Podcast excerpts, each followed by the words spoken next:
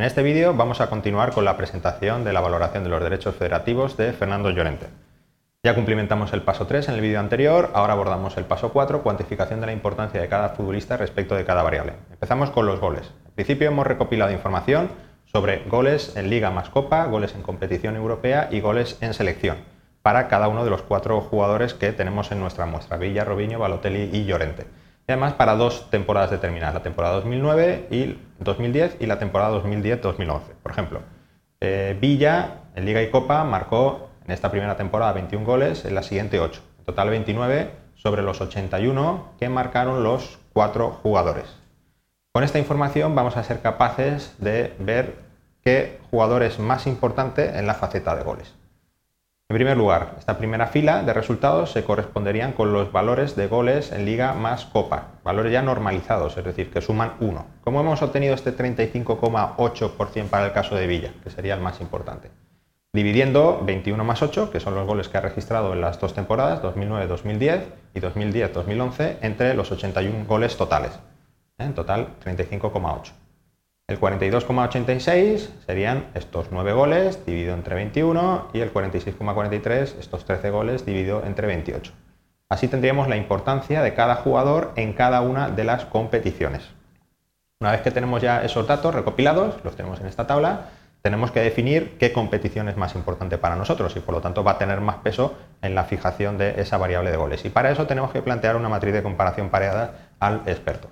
En este caso le planteamos las tres alternativas, Liga más Copa, Europa y Selección, y él tiene que hacer o complementar la matriz de comparación pareada. En este caso, pues diría que los goles en, la Champions, por ejemplo, son dos veces más importantes que en Liga y Copa, y los de la selección son tres veces más importantes que los de Liga y Copa. Consistencia aceptable, por debajo del 5%, que es el umbral que exigimos para una matriz 3x3. En este caso nos está diciendo que los goles en la selección son los más importantes, 44%, seguidos por los europeos, 38, y un 16% la eh, liga más copa. Bien, pues para al final definir cuál es la priorización, cuál es la importancia de cada uno de los jugadores en la variable goles, lo que hacemos es multiplicar esta matriz por el vector de pesos relativos de cada una de las tres variables. Y con eso obtenemos este vector, el vector que hemos llamado el vector de priorización. El jugador más importante sería Villa con un 43,3%, seguido por Llorente 29, Robinho 17, Balotelli 9,8%.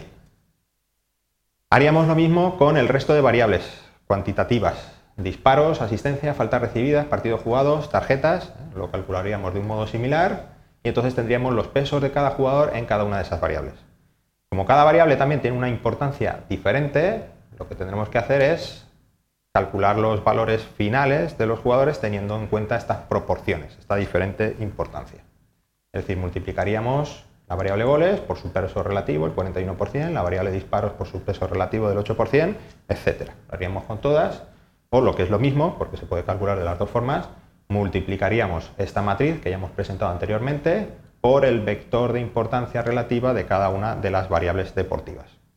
Con eso obtenemos ya una ponderación final de las características deportivas que nos dicen que, atendiendo únicamente a esas características, el valor más importante, o el jugador más importante, perdón, sería Villa con un 29,6%, seguido de Llorente con un 20, Robinho un 14, Balotelli un 9,6%. Ya tendríamos, por lo tanto, un clúster de la jerarquía completo.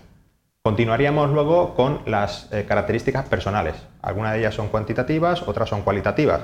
Bueno, pues las cuantitativas se obtendría su valor tal y como hemos visto en el caso anterior con los goles, las cualitativas habría que plantear la matriz de comparaciones pareadas a los expertos. Sería el caso de la relevancia mediática, el liderazgo, la integración en el equipo o la estabilidad.